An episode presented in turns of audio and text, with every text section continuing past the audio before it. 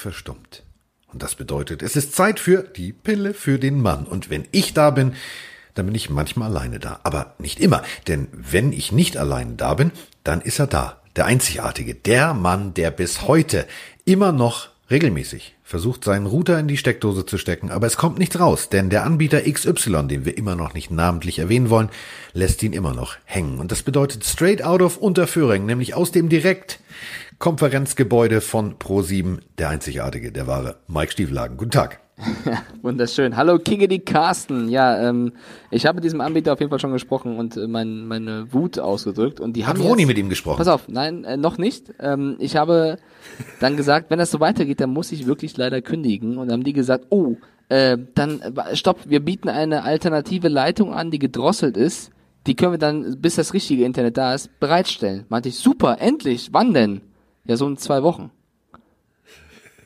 Nee. Vor allem nee. Freunde, ey, ohne Spaß. Deswegen, ich bin heftig am überlegen. Ich glaube, ich werde auch bald kündigen, weil Herzlich ähm, willkommen in, im Entwicklungsland. unfassbar. Dann hole ich mir irgendwann einen anderen Anbieter, anderes Internet und habe dann drei Wochen, Wart drei Wochen Wartezeit, aber weiß dann wenigstens wie lang. Genug vom Internet. Ich bin froh, hier zu sein. Ich habe Bock, über die NFL-Spiele zu reden. Na gut, also ich meine, unsere Angela, wir schaffen das. Merkel möchte ja auch komplett unser nächstes Mobil, also die nächste Generation Mobilfunk, direkt einfach mal an China verkaufen. Also ähm, wer weiß, wie die chinesischen Geheimdienste funktionieren, sollte vielleicht nicht unbedingt chinesische Technologie in die äh, Kommunikations Steuereinheit äh, eines ganzen Landes einbauen, aber das ist ihr egal. Wir machen's und dementsprechend sage ich jetzt einfach mal, ich kann kein Chinesisch, aber ich begrüße einfach mal, falls der chinesische Geheimdienst zuhört. das. Hallo. Ni hao. Ich dachte jetzt, du sagst Konnichiwa, Bitches, aber das ist wieder was Das anderes. ist japanisch, ja. So. Okay, komm, lass uns über Football quatschen. Wir haben gefühlt drei Millionen äh, Instagram-Nachrichten und vier Millionen äh, Sprachnachrichten. Ich war wie, so- ich möchte Wie noch mal- fangen wir an, Carsten? Nee, erstmal muss ich Danke sagen. Also ich äh, habe das, äh, unser Zweittelefon, also mein altes Telefon, habe ich ja mit nach London genommen. Und Mike und ich haben ja so wie früher, da gab's diese Call-Ja-Karten. Ähm, wir haben ja so eine Prepaid-Karte. Und ich habe gedacht, nee, das kann ich jetzt nicht machen, dann ist das leer, ich lass das mal schön im Hotelzimmer liegen. Ähm, nach dem Spiel habe ich da drauf geguckt und gedacht, 104. Ich wiederhole nochmal, 104 Unfassbar. Ja. WhatsApp-Nachrichten. Man Das muss an der Stelle kurz sagen, also er- erstens danke dafür. Äh, wir lesen uns die auch alle durch, nur wir kriegen es halt nicht immerhin noch alle hier wirklich zu beantworten. Das heißt nicht, dass wir euch ignorieren. Also bitte gerne weiterhin Fragen stellen, auch wenn mal eine Frage nicht beantwortet wurde. Ihr werdet bestimmt mal drankommen. Ihr merkt es ja, wir lesen teilweise äh, auch mal Fragen von äh, gleichen Leuten vor, weil sie eben viele stellen. Ihr kommt alle dran. Wir haben auch alle Lust, die zu beantworten. Wir müssen halt nur ein bisschen sortieren und gucken. Nicht beleidigt sein. Wir freuen uns über jede Frage, die hier reinkommt. Deswegen machen wir diese Woche ja äh, sage und schreibe insgesamt vier Folgen. Also wir haben ja schon die London Baby Folge gemacht, wie es bei Friends so schön hieß. Dann haben wir äh, jetzt diese Folge. Dann machen wir noch eine, das weiß Mike schon, aber er hat es wahrscheinlich wieder vergessen. Die werden wir am Freitag produzieren. Die Erklärfolge. Die, die Erklärbärfolge. Ja, und dann machen wir vergessen? natürlich noch die Ausblickfolge. Vier Folgen in einer Woche. Vergesst doch nichts, Carsten. Das ist eine richtig hohe Pillendosis. Also für alle Pillenhörer da draußen. Äh, wir drehen fleißig die Pillen. Bitte keine Wusst- Überdosis. Wusstest du eigentlich, dass es auch einen Käfer gibt, der Pillendreher heißt? Nee, aber das ist für mich eher ein Bild für unser Instagram-Kanal. Wenn es einen Pillendreher Käfer Ja, gibt, Carsten, der muss hochgeladen werden. Der wird äh, so. sieht, sieht der cool aus oder geht so? Wie so ein Käfer halt, ne? Das ist jetzt kein, kein, kein, kein Koala-Bier, wo du sagst, oh, der ist ja niedlich, sondern das ist halt ein Insekt. Aber gut, also, kommen wir äh, mal, mal zu einem Spiel, wo ich tatsächlich gedacht habe, okay, das geht äh, für das andere Team aus. Ähm, es Dolphins, war Redskins. Und halt die Klappe. Es war ein unglaublich spannendes Spiel. Wir haben in der, in der vorherigen Folge ja schon über James Winston und seine mangelnde Pocket Awareness gesprochen, also sein Gefühl, äh, sein nicht so ausgeprägtes Gefühl in London äh, zu wissen, wann es einschlägt und wann nicht. Genau das Gegenteil. Seahawks gegen Browns. Ein so geiles Footballspiel. So geil. Wenn ihr die Möglichkeit habt, das Real Life zu gucken, irgendwo, guckt bei YouTube, da gibt's die Highlights. Es ist ein Highlight-Spiel gewesen. Ich fand's toll. Russell Wilson, wieder drei Touchdown-Pässe. Wir haben es bei Ran auch schon verpostet. Der einzige Quarterback, der nach sechs Spieltagen, der jedes Spiel gespielt hat, noch keine Interception geworfen hat. Also ja, Kyle Allen zum Beispiel hat auch noch keine, aber von denen, die Week 1 schon äh, Starter waren, Wilson der einzige ohne Interception, weil Mahomes jetzt eine geworfen hat. Wieder ein brillantes Spiel, 295 Yards, unfassbarer Typ. Browns, ähm, ja, der Hype-Train ist am Stocken, ja. Ähm, ich fand aber, die Browns sahen gar nicht so schlecht aus. Und ich Nein. meine, das waren die Seahawks. Es war Russell Wilson und es war eine unglaublich bestiale starke Defense. 14 Punkte im ersten Viertel. Sie haben geführt. Das darf man dabei nicht vergessen. Ähm, sie haben auch immer noch geführt. Also sechs Punkte im zweiten Viertel. Ähm, die Seahawks haben tatsächlich dann nur zwölf gemacht, im ersten sechs.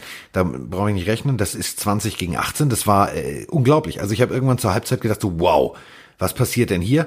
Ähm, und habe dann mir gesagt, nee, das gucke ich mir jetzt im Real Life an. Und ähm, ja, nach der Halbzeit, da war eben genau im dritten Viertel. Und das ist meistens das, wo sich die Spreu vom Weizen trennt, wo sich ein junger Coach von einem, von einem erfahrenen alten Hund wie Pete Carroll einfach mal eine Scheibe abschneiden kann. Denn im dritten Viertel keine Punkte zu machen gegen die Seahawks ist tödlich. Und wenn die Seahawks dann scoren, so, dann war die Messe, da, in dem Moment war die Messe schon gelesen. Da rennst du dann hinterher. Und wenn solange du hinterher rennst, hast du ein Problem. Ja, äh, ich fand OBJ hat, der hat ja viel abbekommen zuletzt. Der hatte ein, ein ganz gutes Spiel, fand ich sogar. Er hatte einen unfassbaren Catch drin, äh, wo ich bis ja. heute nicht weiß, wer den, wer den gefangen hat. Ähm, die Browns haben mit vier Punkten Abstand verloren und äh, es gab auch, also wir werden es wahrscheinlich gleich noch größer thematisieren, weil es ja noch andere Spiele gab, wo es noch schlimmer war. Es gab auch den ein oder anderen fragwürdigen Call der Referees, so würde ich es mal ausdrücken. Also da gab es auch viele, formuliert. die sich danach auch beschwert haben. Ähm, das ist aktuell eh so ein kleines Thema und Problem in der NFL. Es fliegen unfassbar viele Flaggen, das heißt aber nicht, dass sie immer zurecht fliegen und manchmal werden sie auch vergessen. Ähm, beziehungsweise Clay Matthews wird wissen, was ich meine. Mal gibt es einen Roughing the Passer, mal nicht. Das ist ziemlich schwierig zu be beantworten. Ähm, aber wenn man es runterbricht, 28 zu 32 für die Seahawks. Seahawks drei Spiele auswärts, alle gewonnen. Browns drei Spiele zu Hause, alle verloren. Also auch das ist ein Trend, der dürfte den Cleveland-Fans nicht so gefallen, weil stell dir vor, du bist auf diesem Hype-Train, du bist in Cleveland und denkst, egal, jetzt spielen sie, hast die ersten drei Spiele und alle gehen verloren. Das ist auch nicht so geil. Aber, und das ist eben der Punkt, man muss das gewinnen und man muss das gewinnen wollen auch wieder lernen. Äh, Habe ich schon des, des Öfteren hier thematisiert. Das, es ist so, also du, die Jungs sind auf dem richtigen Weg. Die haben alle Zutaten da. Du weißt halt noch nicht, ganz ehrlich, es ist eine Abstimmung. Wie viel Gramm Zucker muss in den Kuchen, bevor er zu süß ist? Das ist genau so beim Football. Du musst halt gucken, ich habe alle Zutaten da, wie setze ich sie am effektivsten ein? Und ich schmeiß ganz schnell eine Frage von Maya Michael, Maya Michael auf Instagram rein. Was sagt ihr zu den Browns? Ist es ein Problem der Leistung des Teams oder, und das ist für dich, Carsten, oder ist es doch das Coaching? Finde ich sehr interessant. Also ist es das Team es ist alles Oder? zusammen. Es ist ein Team, was, was aus Veteranen, Jungspunden und Leistungsträgern aus anderen Teams zusammengewürfelt ist. Ähm, da musst du als Coach, ich will jetzt nicht sagen, dass ein junger Coach da die falsche Alternative ist. Aber so ein Bruce Arians, der wäre da genau der Richtige gewesen. Jemand, der sagt, pass auf, wir machen das jetzt so und es gibt keine Diskussion. Du stellst natürlich einen jungen Coach immer eher in Frage, als äh, ein Pete Carroll. Wenn Pete Carroll sagt, okay, Super Bowl, ich weiß, Marshall Lynch, nee, alles klar. Aber er grundsätzlich, also zu 99 Prozent stellst du einen Pete Carroll nicht so sehr in Frage wie einen jungen Coach. Und das ist meiner Meinung nach das Problem. Ich glaube, die werden noch die Kurve kriegen und äh, ich meine mit den Steelers und allem drumherum, was äh, in ihrer Division spielt, äh, das spielt den Browns in die Karten. Aber äh, es wird natürlich jetzt langsam, aber sicher eng. Also zwei und vier ist kein guter Rekord. Nee, und ich finde es auch bezeichnend, dass die Seahawks Germany uns auf Instagram fragen, was sagt ihr zu den schlechten Schiedsrichterleistungen, auch bei Seahawks gegen Cleveland? Also sogar die haben das erkannt, ne? Ähm, und das, und äh, das soll, also was du damit sagen willst, ist natürlich, äh, obwohl sie gewonnen haben. Normalerweise, wenn du gewinnst, ja. thematisierst du das nicht weil du denkst, ja, wir haben ja gewonnen. Aber das ist eben genau das. Es darf auch kein falscher Eindruck sein. Es war auf beiden Seiten gab es fragwürdige Definitiv. und fehlende Calls, nicht nur auf einer Seite. Aber das ist eben genau das. Äh, jede Fangemeinschaft, äh, jede Fangruppe, egal ob jetzt die German Bird Gang oder die Miami Dolphins, äh, die sind natürlich extrem fair und haben auch dann in dem Moment noch einen neutralen Blick, weil den musst du haben. Also bei dem Spiel gab es so zwei, drei Calls, wo ich mir gedacht so, Alter, ehrlich? Also du, du, du bist kein, kein Highschool-Schiedsrichter in deinem ersten Jahr, sondern du bist in der NFL. Das ist die, die größte Sportliga der Welt. Da musst du jetzt mal aber bitte ein bisschen professioneller hingucken. Es ist vor allem paradox, wenn der eine Schiedsrichter neben dem anderen steht und du siehst bei beiden diesen sprachlosen Blick, so als wenn wir vor einem Ikea-Regal stehen und der Anleitung, also genau so, nicht ja. am Fußball. So haben die geguckt. Nach dem Motto, welche Schraube muss wohin? Ich verstehe das nicht. Also es, äh, es ist fragwürdig. Und da würde ich genau gerne gleich weitermachen. Denn äh, genau so also die Frage zum nächsten Spiel passt da perfekt, weil auch da gab's Calls, wo ich gedacht habe, Diggi, das meinst du bitte nicht ernst. Moin, Migi die Mike, moin Carsten. Ich hätte eine Frage über die Niners. Und zwar bin ich Seahawks-Fan und würde von euch gerne eine Einschätzung haben, wie krass die tatsächlich sind. Ich kann es nämlich überhaupt nicht einschätzen. Shanahan ist ein krasser Coach. Die D-Line und generell die Defense sieht richtig gut aus. Aber die O-Line überzeugt mich noch nicht ganz. Was sie Garoppolo gezahlt haben und seine bisherige Leistung, das passt nicht zusammen. Ähm, weil er ist für mich im Moment mehr ein Game Manager. Und ja, deswegen würde ich gerne wissen, wo sagt ihr, wird es bei denen noch haken und äh, wird es weitergehen mit der Siegesserie oder kriegen sie demnächst äh, das Maul gestopft? Ja, liebe Grüße aus Paderborn. In Paderborn, äh, Maul gestopft, ja, kann man, kann man so sagen. Also, ähm, bringen wir es auf den Punkt. Als D-Liner kommst du da um Pudding. Ähm, wir werden auch noch bei anderen Spielen, äh, ich will sagen nur äh, Lions gegen Packers, da müssen wir natürlich auch noch mal über Schiedsrichter sprechen. Ähm, es ist absolut fragwürdig. Ich glaube, dass tatsächlich die Defense der 49ers noch mehr hätte auf Goff und Konsorten einprügeln können. Die bremsen, aber die gehen mit 95 Prozent zur Sache. Du siehst nämlich ganz klipp und klar, dass so oft, ähm, du musst als D-Liner halt, wenn du, wenn du Bullrush zum Beispiel machst, also wenn du versuchst einfach den, den O-Liner zu über, überrennen, mit purer Kraft ihn, ihn sozusagen aus dem Weg zu räumen, dann hast du natürlich die Hände auf dem, äh, auf dem Brustpanzer deines O-Liners. Ähm, du, die gucken schon regelmäßig, du siehst es so, unauffällig zum Schiedsrichter, so nach dem Motto, oh nicht, dass es heißt, ich war an seinem Gitter. Das ist, das nimmt so viel Dynamik raus. Und ich finde, die 49ers Defense ist, ähm, ich habe es bei dir, als ich bei dir in der Webshow zu Gast war, gesagt, das ist eine solide Defense. Es ist tatsächlich eine solide Defense, aber das, was sie da hingelegt haben, und äh, das ist primär der Coach, ganz ehrlich, sieben Punkte nur von den Rams im ersten Viertel. Ey, das war, Jared Goff war wie so ein, wie so ein, der war wie so ein, ja, wie eine Hyäne auf der Flucht vor der, vor der, vor der, vor der Löwenmenge. Die, die, der ist um sein Leben gelaufen. Also das war eine richtig geile Defense-Arbeit, die noch viel effektiver gewesen wäre, wenn nicht, und das siehst du ja selber, also wenn du mal selber gespielt hast, so nach zwei, drei Spielzügen, nach vier, fünf Spielzügen weißt du es erst recht und nach zehn Spielzügen weißt du es ganz mit Sicherheit, wie die Schiedsrichter drauf sind. Auch die Schiedsrichter da, äh, die waren grausam. Die haben, du, du siehst die Körpersprache, also alles, was Defense ist, wird runtergebremst durch die Schiedsrichter. Äh, dafür hat, haben die 49ers tatsächlich einen guten Eindruck gemacht und ich sage dir eins, ähm, ja, Grappolo managt die Spieler, aber er managt sie souverän und deswegen ist da die perfekte Mischung erreicht. Ähm, ich würde gern sagen, dass bei den Rams Todd Gurley gefehlt hat. Ich würde gern sagen, dass die zwei Spiele davor auch verloren gegangen sind gegen die Seahawks und gegen die Buccaneers, wo sie 55 Punkte kassiert haben. Ich teile daher ein wenig die Meinung unseres Pillenhörers, dass äh, ich auch finde, dass es eine krasse Defense ist gerade, vielleicht sogar die zwei oder es ist die zweitbeste oder mit die beste mit den Patriots aktuell. Ähm, die haben einen Lauf, die spielen starken Football, aber ich würde auch noch ein bisschen warten, was jetzt kommt. Ich meine, das nächste Spiel der 49ers ist gegen die Redskins. Das werden sie mit hoher Wahrscheinlichkeit, auch wenn die Redskins sensationell gegen die Dolphins gewonnen haben, äh, werden die wahrscheinlich auch gegen die Redskins gewinnen. Dann kommen die Panthers, dann die Cardinals, dann die Seahawks. Also die haben jetzt auch ein Schedule, wo ich sage, der ist jetzt nicht so hart. Ähm, von daher muss man gucken, was da geht. Ich habe dir ja auch schon, als sie 4-0 standen, gesagt, der Vergleich zu 1990, Joe Montana, Garoppolo, damals sind sie 10-0 gegangen. Ich meine nicht, dass Montana genauso äh, oder Garoppolo genauso gut wie Montana ist. Nein, das meine ich nicht. Er hat was gelernt. Das meinte ich auch nie.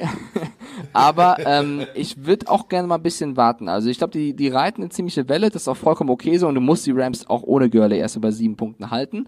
Ähm, aber ich teile das so ein bisschen. Es ist vorrangig die Defense, es ist ein wahrscheinlich gerade der beste Titan der Liga mit Kittel, was der auch abliefert, ist Wahnsinn. Das ist Gronk 2.0. Das Sie ist haben ein Beast. ein unfassbar gutes Running Game mit Brader, der auch, glaube ich, der schnellste Running Back ist gefühlt. Ähm, also die haben schon gute Waffen, die man vor der Saison auch gar nicht so, also schon gut, aber nicht so gut eingeschätzt hätte. Und sie haben halt gerade diesen Run. Deswegen würde ich äh, da gerne warten. Ähm, eine Frage, die ich noch, ich weiß, es ist jetzt so ein Break, zum Seahawks-Spieler vorhatte, aber ich möchte nicht untergehen lassen, weil ich sie hier schon die ganze Zeit offen habe und der äh, Audiomann von eben war ja auch ein Seahawks-Fan. TK Photographer hat uns gefragt, Will Disley, das ist der Typ, der sich das, die Achillessehne gerissen Ja. hat, out for season, der ist jetzt raus, den mochte ich. Wer ersetzt ihn denn jetzt in Seattle? Ähm, da muss man sagen, eigentlich hatten sie ja noch als Titan Ed Dixon, der ist allerdings auch verletzt und auf der IR. Jetzt sind im Roster Jacob Hollister und Luke Wilson. Und Luke Wilson wird wahrscheinlich der neue Titan sein, der spielt, außer sie holen noch irgendwen. Wer Luke Wilson ist ein Beast. Luke, Wil Genau. Luke Wilson ist, ist meiner Meinung nach immer unterm Radar geflogen. Ich habe den so oft in irgendwelchen Dokus gesehen. Ich habe äh, in der, in der College-Geschichte ihn mal gesehen. Luke Wilson wenn Luke Wilson die Chance bekommt, der wird abliefern. Und äh, notfalls kannst du ja auch immer noch bis zum 29. Oktober kannst du ja noch traden. Also da würde ich jetzt den Kopf noch nicht in den Sand stecken. Es ist natürlich, Achillessehne ist richtig eklig. Also wer das mal hatte, der weiß, das ist richtig laut, ne? langwierig. Das macht richtig schön so und dann ist es Es weg. knallt, es knallt richtig. Ohne Fremdeinwirkung. Also Es ist äh, zum Kotzen. Ja, Luke Wilson war ja schon von, von, von 2013 bis 2017 bei den Seahawks, hat auch den Super Bowl gewonnen, war dann kurz bei den Lions, ist jetzt wieder da. Der hat jetzt natürlich die Chance, äh, sich wieder zu beweisen. Ich wollte die Frage nicht untergehen lassen, Carsten. Ich weiß, wir waren bei 49ers. Nein, es ist, ist ja auch völlig gerechtfertigt, denn die Überleitung war ja, war ja da. Also von Kittel zu Wilson ist ja Genau. gerechtfertigt. Und Frank 14 Höhle schreibt uns Grüße von den 49ers Germany. Liebe Grüße zurück. Wir sind uns sehr sicher, ihr habt gerade eine gute Zeit. Ja, ich habe mir bei Tars übrigens ein, Achtung, jetzt halte ich fest, weil wir haben bei dir in der Webshow drüber gesprochen. Ich habe mir einfach nur, ähm, wenn ich das nächste Mal nochmal eingeladen werden sollte, dich in München in der Webshow zu besuchen, werde ich da in einem 49ers Pulli sitzen, weil ich tatsächlich solide Defense gesagt habe und das, was sie dieses Wochenende gegen die Rams abgeliefert haben, war Monster.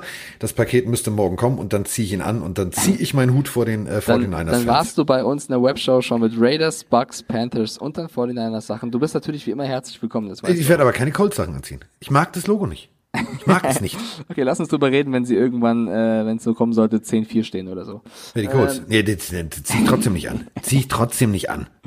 Ja, also, ähm, ja, 49ers äh, sehen schon ganz gut aus. Rams, was sagen wir zu den Rams? Wir dürfen die nicht runterfliegen lassen. Die Rams haben jetzt verloren. Ähm, ja, was ist los? Wir haben auch bei RAN diskutiert, hat, das war so ein bisschen unsere Headline oder unsere Frage, hat McVay sein Mojo verloren? Ich weiß es, ich kann es noch nicht so richtig sagen. Die Also drei Spiele verloren. In dem Film weiß man ja, Mojo musst du dann irgendwie wiederfinden und dich zurückkämpfen. Aber die, Ähm, die, haben, die haben gegen die Buccaneers 40 Punkte geworfen, verloren. Gegen die Seahawks mit einem Punkt Unterschied 29 geworfen, verloren. Jetzt sieben, okay. Ähm, ich finde, Gurley ist ein unfassbar großer Faktor. Der hat mega viel gerissen letztes Jahr. Dieses Jahr oder seit, seit Super Bowl Championship Game läuft er nicht mehr rund. Da weiß er so läuft richtig. nicht mehr rund. Das war schön. Ja, da, da, Bremsplatten. da, da weiß man nicht so richtig, was mit dem ist. Dahinter ist äh, Malcolm Brown. Ähm, wir reden auch gleich über die Chiefs. Ich finde, ein Running Game ist unfassbar wichtig und bei den Chiefs fehlt es auch gerade so ein bisschen beim Running Game. Wenn das nicht da ist, dann, dann äh, ist ein wichtiger Baustein in der Offense weg, weil dir fehlt halt eine Option mit, was mache ich, wenn ich mir nicht passe. Ähm, und das merkt man, finde ich, oft, wenn eben so ein Spieler fehlt. Und das hat man auch gegen eine starke Defense, wie die 49ers es sind, halt gemerkt. Okay, wir können nicht wirklich laufen. Was macht Goff? Ähm, Cup, Cooks, alles klar. Aber Brandon Cooks war jetzt auch länger weg. Hm, weißt du? Jetzt, du, äh, wie gesagt, also man, wir werden sie in London sehen gegen die Bengals. Also das Ding musst du gewinnen. Ähm, aber eigentlich zwei Aufbauspiele. Es kommen jetzt die Falcons, also du gehst zu den Falcons und dann eben die Bengals. Falcons sind ja auch nicht gut drauf. Ja, aber, aber stopp. Also die Falcons haben immerhin 33 Punkte gemacht. Also ähm, das Ding ist ja das, jeder kann jeden schlagen und das ist jetzt die Überleitung. Denn wenn die Cowboys sogar gegen die Jets verlieren, dann weißt du, was Phase ist in dieser Liga. Ey, die Cowboys, ne? Also ich weiß, die Die Cowboys. Ich nicht habe in der Bildkolumne drüber geschrieben, der Head Coach ist die größte Fehlbesetzung, die es gibt. Und Warte, warte, warte, ich habe eine Frage dazu. Ähm, ich habe zwei Fragen. Aber Viele haben uns zu den Cowboys geschrieben. Wo ist es? Wo ist es? Ähm, erzähl ruhig weiter, ich suche in der Zeit. Also die Körpersprache, wenn deine eigenen Spieler nicht mit dir abklatschen wollen und du da stehst wie, der guckt wie Jesus an Karfreitag. Der guckt jedes Mal, als wenn die Welt untergeht. Pass auf, Daniel Vanos. Daniel Vanos Mail, eure Meinung zum Coach Garrett. Als Cowboy-Fan finde ich, er gehört schon lange, lange weg.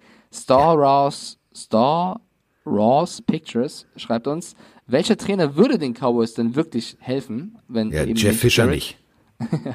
Äh, Fischer glaube ich auch nicht. Äh, der Schnurrbart ist zwar auch schon Aber der, du, der, der, der, der ruft jetzt halt an. Der sagt, Jeff Fischer sagt so, Schnurrbärte sind in, ich bin wieder da. Wahrscheinlich, ja. Minshew Mania, äh, Fischer Mania. Also die Leute schreiben auch ähm, Garrett raus, so würde ich es mal zusammenfassen. Wir haben einige Christopher GR 1990. Warum feuern sie Garrett einfach nicht? Den Ja, weil du äh, mitten in der Saison, das ist nicht so, also beim Fußball ist das relativ leicht, äh, weil du natürlich auch europaweit, weltweit Fußball spielst. Da findest du schon irgendwo einen Trainer. In der NFL. Ja, das ist ähm, was ganz findest- anderes. Du hast einen Gameplan. Äh, Du hast klar, die- jeder, Trainer auch eine Taktik im Fußball, aber das ist noch was anderes, wenn du 53 Spieler unter dir hast und denen deinen Gameplan erklären willst. Es ist, du, es ist ja vor allem noch viel schwieriger. Gute Trainer sind alle unter Vertrag, entweder im College oder als Assistenztrainer oder Koordinatoren in der NFL. Das bedeutet, du findest da niemanden, der einfach mal schnell einspringen kann. Ah, du hast doch Zeit. Ja, ich hätte Zeit, ich äh, würde dann Defense-Koordinator bei den Cowboys machen und würde den Jungs so die Hammelbeine langziehen. Denn 7-14, äh, also sieben Punkte im ersten Viertel, äh, 14 im zweiten gegen die Jets. Jets. Null und dann drei. Also ganz ehrlich, das war, das war schlimm mit anzusehen. Das, da sind Leute am Tackle vorbeigesprungen. Ähm, also die Jets haben wirklich keine gute O-Line und dann generierst du nicht permanenten Druck auf einen Quarterback, der mit einem Körperpanzer spielt. Also von der Firma Xenit, also heißen die, gibt's ähm, wirklich maßgefertigte Carbon-Pads und so weiter und so fort. So eins hat äh, Darnold inklusive einer angehängten Rippenweste, weil natürlich nach dem pfeiferischen Drüsenfieber sowohl Leber als auch Niere durch die ganze Medikation und so weiter und so fort ähm, extrem angegriffen ist. Der hat mit einem Körper, den musst du nur einmal umschießen. Den musst du nur einmal umschießen, weil dieser Körperpanzer natürlich nicht alles wegnimmt, aber der nimmt 60, 70 Prozent des Impacts, verteilt er über den ganzen Körper. Aber trotzdem merkst du's. Der hätte nicht so souverän gespielt, wenn du mal Druck aufgebaut hättest. Und da muss man einfach als Coach, da muss man das Feuer schüren, da muss man eine Brandrede halten. Das, was die Cowboys da abgeliefert haben, das war für mich, das war für mich peinlich und schon fast Arbeitsverweigerung. Ich glaube, sie haben auch die Jets einfach brutal unterschätzt. Also bis die Cowboys in die Gänge gekommen sind, war das Spiel halt vorbei. Es waren am Ende auch nur zwei Punkte Unterschied und es war ein äh, verpasstes Field Goal. Aber trotzdem, äh, Sam Darnold kommt nach einer Krankheit zurück, macht ein Megaspiel, auch weil, wie du gerade schön erklärt hast, er sehr viel Zeit hatte, aber trotzdem zwei Touchdown-Pässe, 338 Yards, so musst du dich erstmal zurückmelden. Erster 23 Sieg, Pässe angebracht von ja, 32. Erster Sieg für die Jets durch Darnold, also es war wirklich ein super Spiel von ihm. Und die Cowboys, ja, äh, Maher mit einem dem längsten Field Goal der Season, 62 Yards, mega, aber dann blöd, wenn du aus paar 40 Yards das Entscheidende nicht machst. So. Vor allem am, am treffendsten ist es doch, wenn du nur auf den, auf den Statsheets dieses Spiels guckst und du sagst dir, okay, wer hat die meisten Receiving Yards? Und dann rechnest du natürlich, klar, du rechnest mit Amari Cooper, du rechnest mit irgendeinem Spieler der äh, Dallas Cowboys und dann ist es A.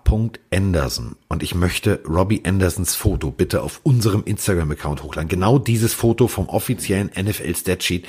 Der hat irgendwie, es sieht total witzig aus der hat so, so gefühlt drölf abstehende Zöpfe auf dem Kopf und guckt wie eine Kuh, wenn's blitzt. Das ist unglaublich, der Typ. Ist gerade halt auch eigentlich schon, eine, also ist glaube ich keine große Konkurrenz, aber der beste Receiver der Jets, würde ich mal so behaupten. Ähm, irgendwas zum Cowboys wollte ich sagen. Ach so, Mary Cooper. Der ist auch angeschlagen jetzt, ne? Der ist verletzt dann auch raus. Also mit ja. Cooper, wenn der jetzt länger ausfallen sollte, wäre das natürlich auch bitter für die Cowboys. Die haben jetzt eine richtig schwierige Phase. 3-0 gestartet, jetzt 0-3. Ähm, bisschen wie die Rams. Es ist, es ist tatsächlich, die Erwartungshaltung ist riesengroß. Also der inoffizielle Tenor ist natürlich so, das Ziel der Cowboys, speziell bei ihren massiven Ausgaben für alle möglichen Leistungsträger, muss der Super Bowl sein. Sonst ist das Geld aus dem Fenster rausgeworfen. Und weißt du, wie schnelllebig das Ganze ist? Ich weiß, wie wir saßen und nach drei Spielen gesagt haben, ey, Dak Prescott, richtig auf Kurs, der soll die Kohle bekommen, die, die er fordert. Was sagst du jetzt? Du, ich sag immer noch dasselbe, was ich auch in der Kolumne geschrieben habe. Das, das, die Struktur, der Fisch stinkt immer am Kopf. Und ähm, guckt euch mal bitte bei Amazon die Doku über ähm, die Dallas Cowboys an. Es ist gar nicht der Head Coach. Es ist doch, doch falsch. Es ist der Head Coach, weil er nicht die Eier hat in der Hose, dem Owner zu sagen, so, das ist hier ein Coaches-Meeting. Der, Jones, da hat der Maurer die ein Loch gelassen, da hat der Tischler eine Platte eingesetzt und der Schlosser tatsächlich so ein Ding mit so einem Henkel dran gemacht. Geh mal da raus und mach mal die Tür von draußen zu. Das macht er nicht. So und ein Jerry Jones mischt sich dann in die Entscheidung ein. Ja, wir sollten mehr laufen. Ja, was willst du machen? Also, das ist so wie damals mein Aufenthalt im RTL-Dschungel. Wenn mein Chef sagt, das ist eine tolle Idee, dann widersprichst du als Angestellter nicht. Dann sagst du, okay, wann fliege ich los? Ich sagte, so, genau so ist es da. Ich sagte, was Jason Garrett macht, er klatscht.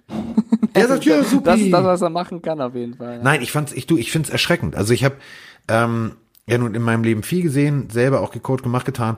Aber das was du da in dieser Doku siehst, wie das da in den Coaches-Meeting abgeht, ist erschreckend. Aus dem einfachen Grund, du, du bezahlst ja ein, also, weißt du, das ist ja so, als wenn Mike, Mike zieht jetzt um. Ja, jetzt äh, möchte er gerne Internet haben. Jetzt kommt ein Internettechniker und versucht da irgendwie diese Dose zum Laufen zu bringen. Dafür ist er ja da. So, dann musst du dem nicht sagen, wie der dieses Internet da aus der Dose zaubert, weil dafür hat er seinen Job gelernt. Aber es ist genau so. Du würdest, du stehst Schönes da und erzählst Beispiel. ihm, mach das so. Und Jerry Jones erzählt seinem Coach, wir machen das so. Und das So, Ganze jetzt bin ich dabei. Du, jetzt, jetzt bin ich dabei durch den Internetvergleich. Du hast vollkommen recht. So. Ich finde übrigens sehr viel, sehr, sehr gut, wie du in jeder Podcast-Folge, glaube ich, unseren Pillenhörern immer Hausaufgaben mitgibst. Also macht mal eben bei YouTube, Amazon oder irgendwo Netflix an und schaut euch die Doku, den Film wir an. haben doch einen Bildungsauftrag. Ich glaube, glaub, unsere User, wenn die das alles befolgen, und ich hoffe, ihr tut das, Carsten, gibt nur gute Tipps, dann äh, haben die einiges zu hören und zu gucken. Nein, es ist, es ist wirklich, es ist eine faszinierende, eine faszinierende Doku, dieses All or Nothing mit den Cowboys, weil du halt siehst, was, also Texas ist, Texas hat eine ganz andere Herangehensweise an, an Football. Freitags ist Highschool Football. Friday Night Lights, wird da gesagt. Und in Texas gibt es drei Dinge, die sind dem durchschnittlichen Texaner wichtig. Äh, Religion, Football und Barbecue. Und die Reihenfolge variiert.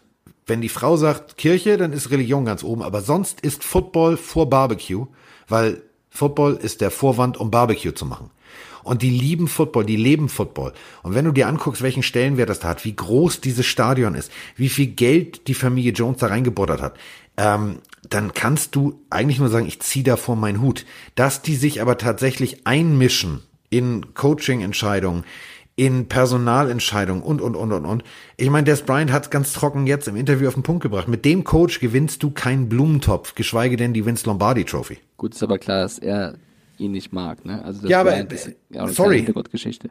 Sollen wir noch mal Robbie Anderson, also immer noch, das ist der Mann mit den 12 Zöpfen auf dem Kopf, der äh, fängt mal eben äh, richtig Yards zusammen und 125. Äh, 125 und ähm, bei den äh, lustigen Dallas Cowboys wollte ich jetzt noch mal fragen, hatte da irgendeiner über 100 Yards? Hm? Hm? Hm? Nee. Ich merk schon.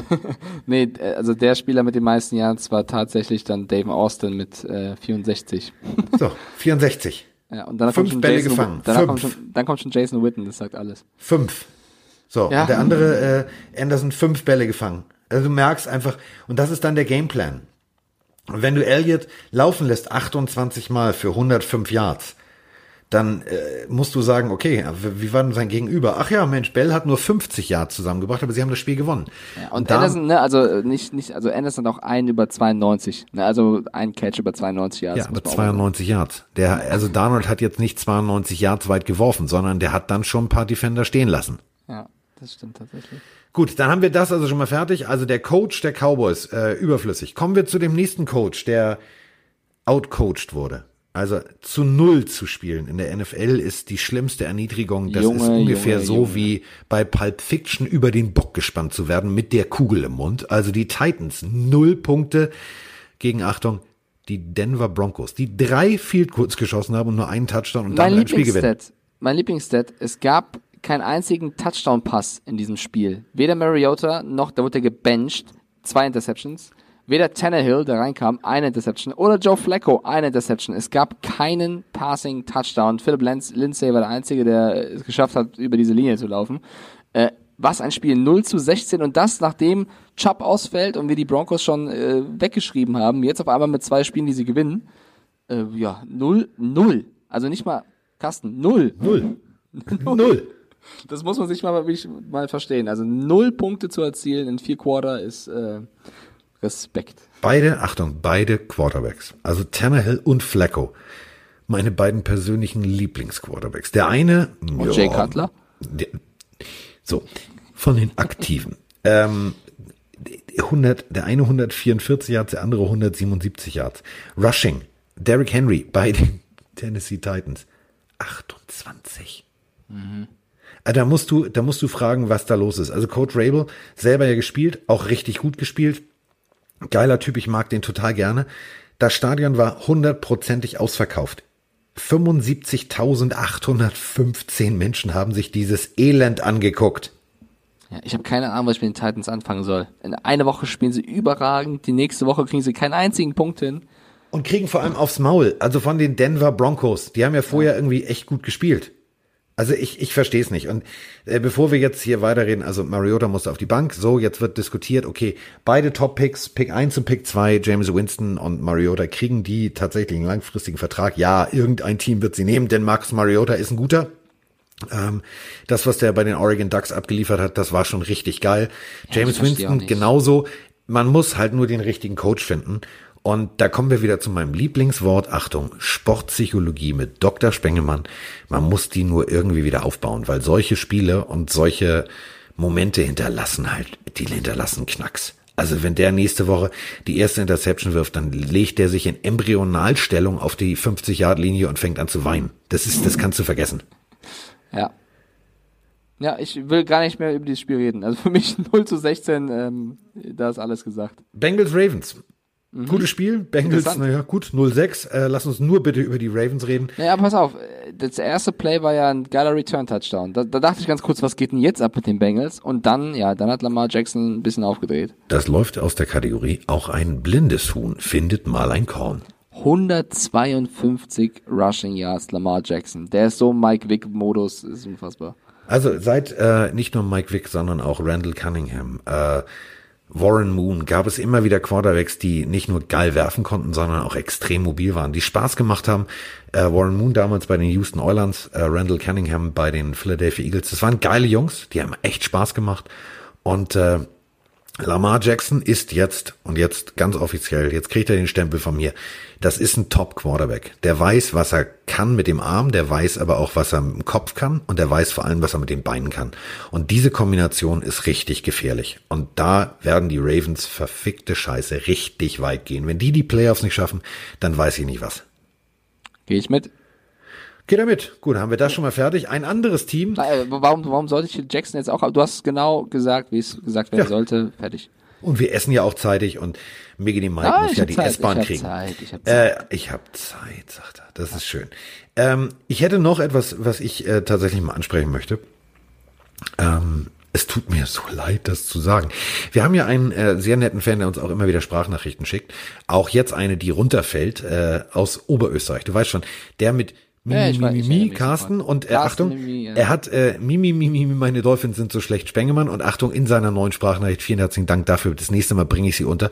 Ähm, er sagt, hallo, und dann kommt diese tolle Stimme mit dem österreichischen Akzent und sagt er, ja, Mimi, Mimi, Carsten, äh, meine Dolphins sind so schlecht und Migedi, ich habe noch immer kein Internet, Stieflagen. Fand ich gut.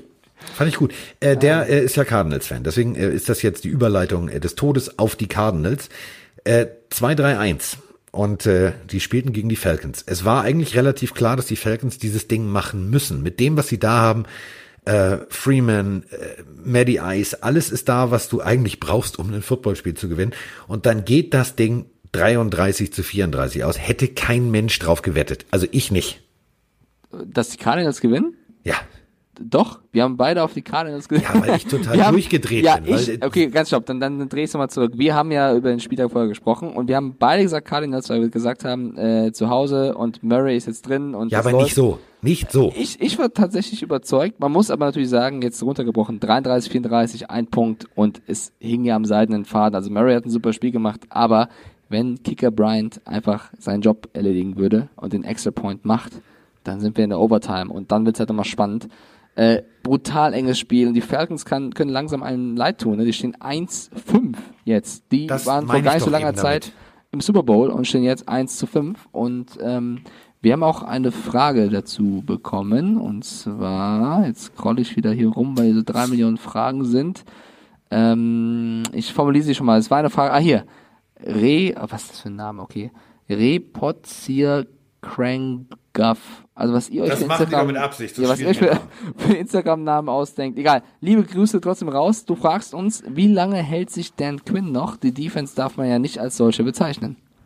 Jo. Pass auf, deswegen, das meinte ich ja eben damit. Also klar habe ich aus Emotionen heraus, weil ich, ich, ich mag die Konstellation und die Wunschvorstellung, was bei den Cardinals werden kann, habe ich vor diesem Spieltag gesagt, natürlich müssen die Cardinals das Ding machen. Die müssten es auch machen. Ähm, aber wenn du dir anguckst, zu was die Falcons eigentlich imstande ja, okay. sind, hätten sie das Ding auch gewinnen müssen. Denn sie wissen ganz genau, sie sind jetzt, eigentlich sind die Playoffs jetzt vorbei. Für alle Falcons-Fans, da, da muss die Hölle zufrieren. Da muss, da muss, da musst du einen finden, der übers Wasser gehen kann. Also anders kann ich mir das nicht, kann ich mir das nicht erklären. Ich finde, ich find, die Falcons haben so eine gute Offense, aber die ja. haben einfach eine bescheidene Defense. Da Denk fällt auch Bowl zurück. Also da fällt auch dauernd irgendjemand aus und ist verletzt, wie jetzt mit äh, Neil zum Beispiel, der auch, glaube ich, out for season ist. Es gibt dauernd irgendwelche Baustellen in der Defense der Falcons. Du, wenn wir immer die Spiele tippen, dann tippe ich sie so, wie ich sie als Fan mir wünschen würde. Aber als Experte kannst du nicht davon ausgehen, dass die Falcons gegen die Cardinals verlieren. Das kannst du nicht denken. Tja, und als Denn- Miggity Mike äh, machst du es halt. Ja, Miggity Mike ist natürlich der Vollexperte.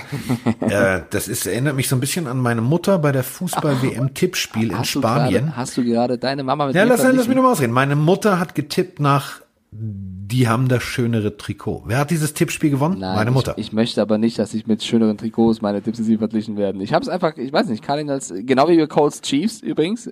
Manchmal hat man so ein Gefühl, weißt du? Ja, ma- manchmal hat man so ein Gefühl, das nächste Mal, wenn ich die Lottozahlen ankreuze, rufe ich dich vorher an. ähm, klar, extra Punkt verschossen, aber ich fand, die Falcons sehen nicht gut aus. Die Cardinals, da siehst du, dass da was wächst, aber dass es noch nicht alles funktionabel ist, dass da noch ein paar Stellschrauben gefunden werden müssen. Aber dafür haben die Cardinals das sehr, sehr gut gemacht und sie haben sich die Butter nicht vom Brot nehmen lassen. Ja, auch alles gesagt zu. So, Ich hätte noch was. Spiel? Da lagen wir falsch. Wieso? Jaguars Saints. Ja, Ja, kann man mal machen. Also, Ja, Ja. man muss sagen, es war das erste, also 13-6 für die Saints, das erste wirklich, wollen wir es sagen, schwache Spiel von unserem Minshew. Von Pornoschnörres, Komm, ja, kein- aber kein es war auch eine extrem gute Leistung der Defense. Also Es die eine, haben es ihn, war eine Monsterleistung. die verprügelt. Defense, ja.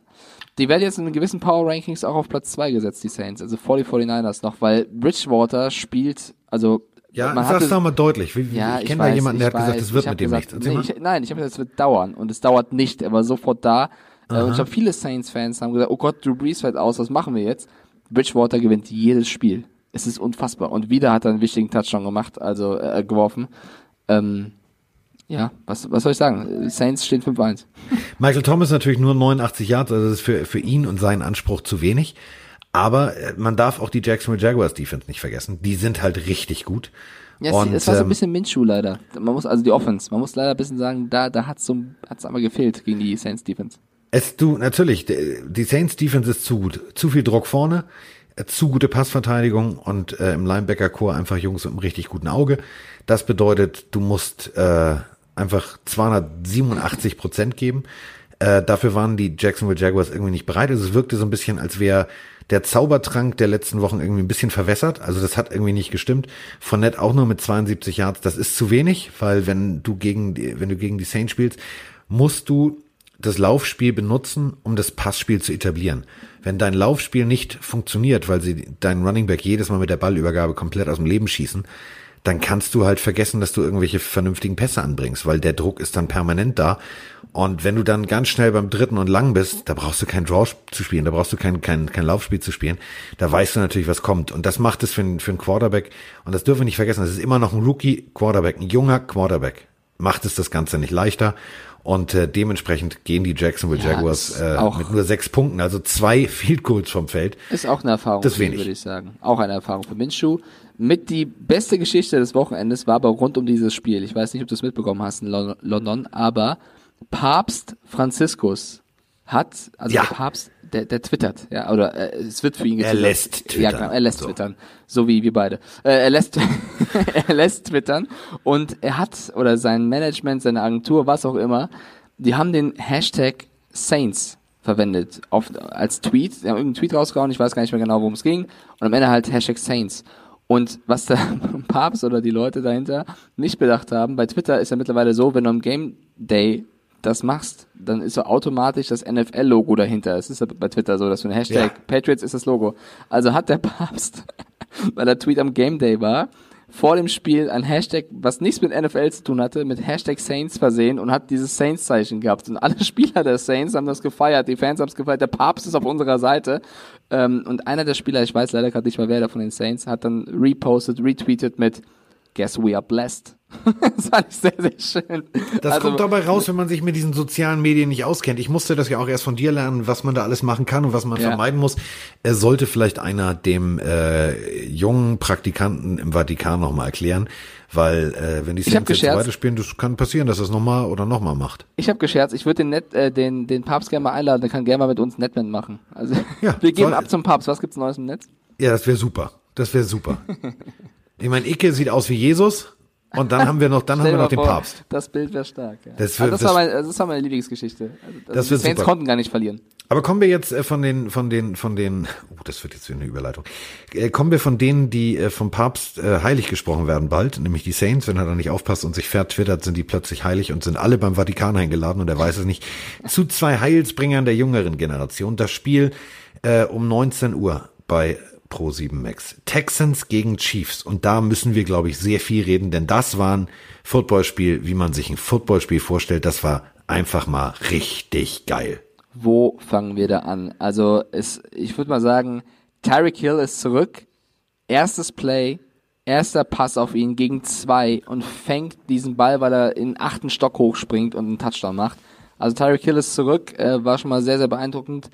Was mir ein bisschen Sorgen gemacht hat, ist, Mahomes hat irgendwann dann wieder einen Schlag abbekommen, beziehungsweise einer ist ihm auf den Knöchel geknallt und er war ja schon vorm Spiel angeschlagen ähm, und der lief dann überhaupt nicht mehr rund. Also hat zwar weitergespielt, aber ähm, sie haben auch 31 zu 24 verloren, die Chiefs. Ist jetzt die zweite Niederlage. Texans äh, stehen 4-2, also genauso wie die Chiefs. Und Watson ist, man kann es auch sagen, wenn man es hoch machen möchte, wieder im MVP-Rennen dabei.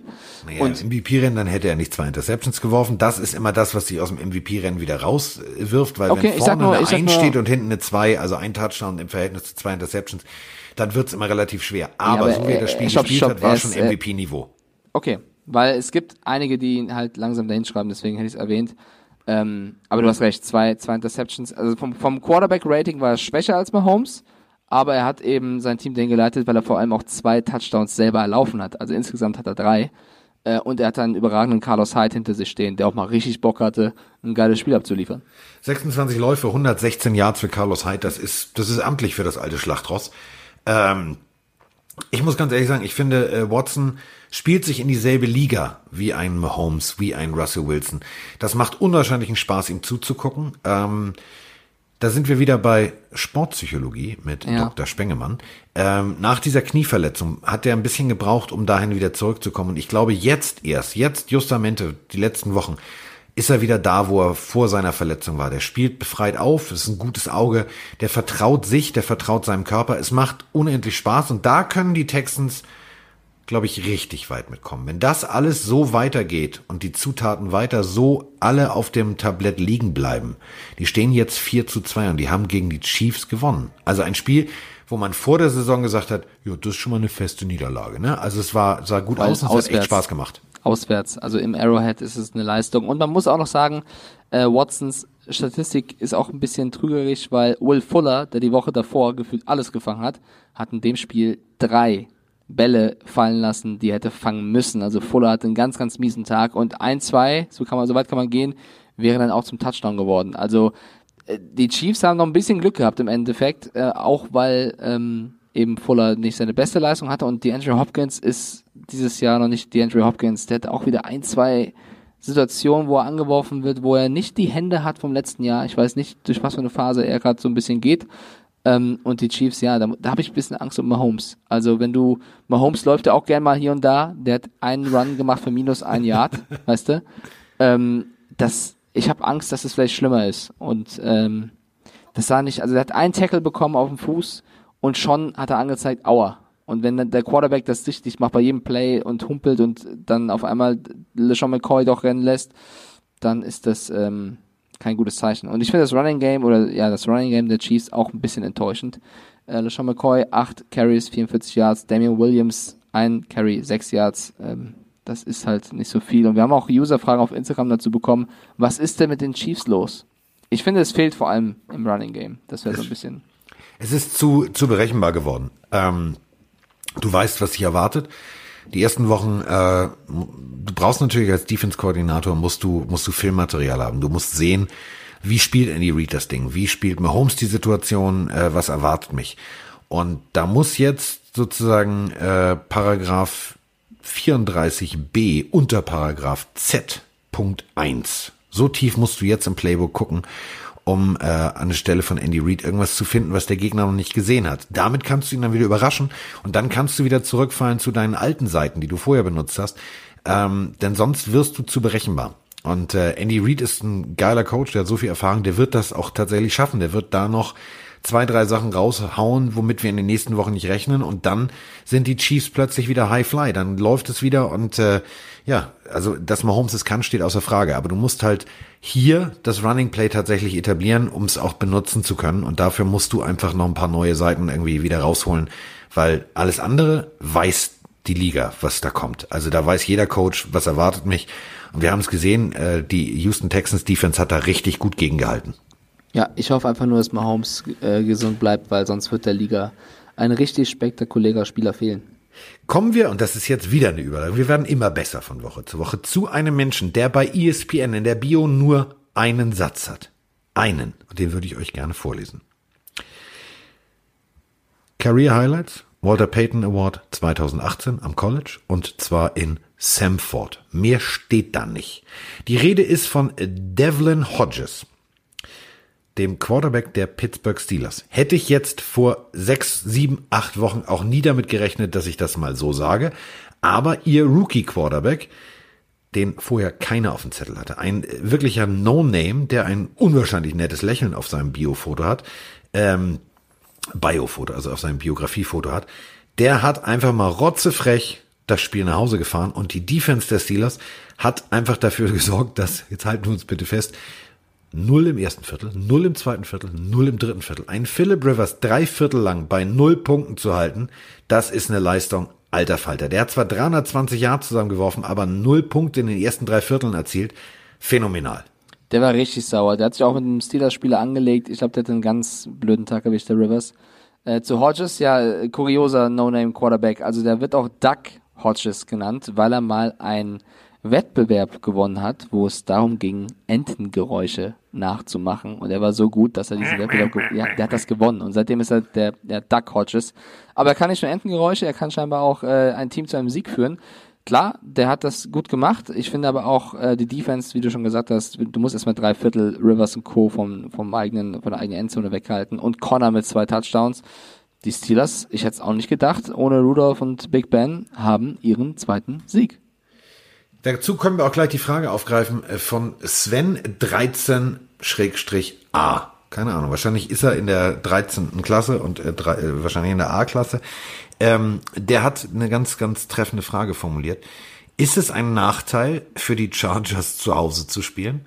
Das, das stell, ich stelle mir mal die Frage. Also das ist jetzt kein Stadion, was mich motiviert oder was was äh, wie Seattle oder äh, Arrowhead Stadium, was durch die Lautstärke sozusagen wie so ein zwölfter Mann ist. Das kannst du jetzt aber eigentlich als Chargers nicht als Ausrede bringen. Also die kennen ihr Stadion, die wissen, dass sie da gefühlt vor vier Leuten plus Familienbegleitung spielen. Also es wirkt immer total wenig. Es ist auch viel zu klein. Ähm, klar, die warten noch auf ihren, ihren Prunkneubau, den sie sich dann mit den Rams teilen. Aber ähm, das kann keine Ausrede sein. Also nicht für diese Leistung. Ja, man muss dazu sagen, es gibt, also man hat auch Videos gesehen, wie, oder Juju Smith-Schuster hat das selber noch gepostet. Es war noch im Vergleich dann viele Steelers-Fans da. Die haben so eine Stimmung gemacht, das war für die Steelers gefühlt ein Heimspiel und kein Auswärtsspiel. Das ist natürlich dann als, als eigentliches Heimteam dann auch echt ein bisschen blöd, ne? Wenn du da zu Hause spielst und du hörst mehr die Auswärtsfans als die Heimfans. Ähm, ja, hat wahrscheinlich auch seinen Teil dazu beigetragen, dass du gegen die Steelers, die strugglen, dein Heimspiel verlierst.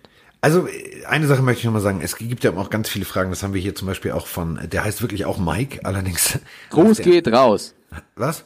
Gruß genau. geht raus. Marc Ursua fragt, ähm, ob Devin Bush für mich ähm, und für dich Defensive Rookie of the Year ist. Das ist immer nach so wenigen Wochen, oh, ist es zu früh. früh. Ja, Aber früh. das, was er macht, der ist auf einem guten Weg. Also wenn der so weitermacht, dann guten Morgen. Das ja, ist, ist ich würde an der Stelle, weil bei den Steelers ja auch TJ Watt spielt, meinen Lieblingsstat der Woche raushauen und zwar von allen NFL-Spielern haben JJ Watt und TJ Watt die meisten Quarterback-Hits nach sechs Spieltagen. Beide mit 14. Die beiden Watt-Brüder führen diese Statistik Aber nur Statistik knapp an. vor den Bosa-Brüdern. Das ja. dürfen wir auch nicht vergessen. Aber das ist doch geil. Stell dir vor, du bist einer von beiden und ihr beide führt gerade diese, also JJ hat es auch äh, gepostet.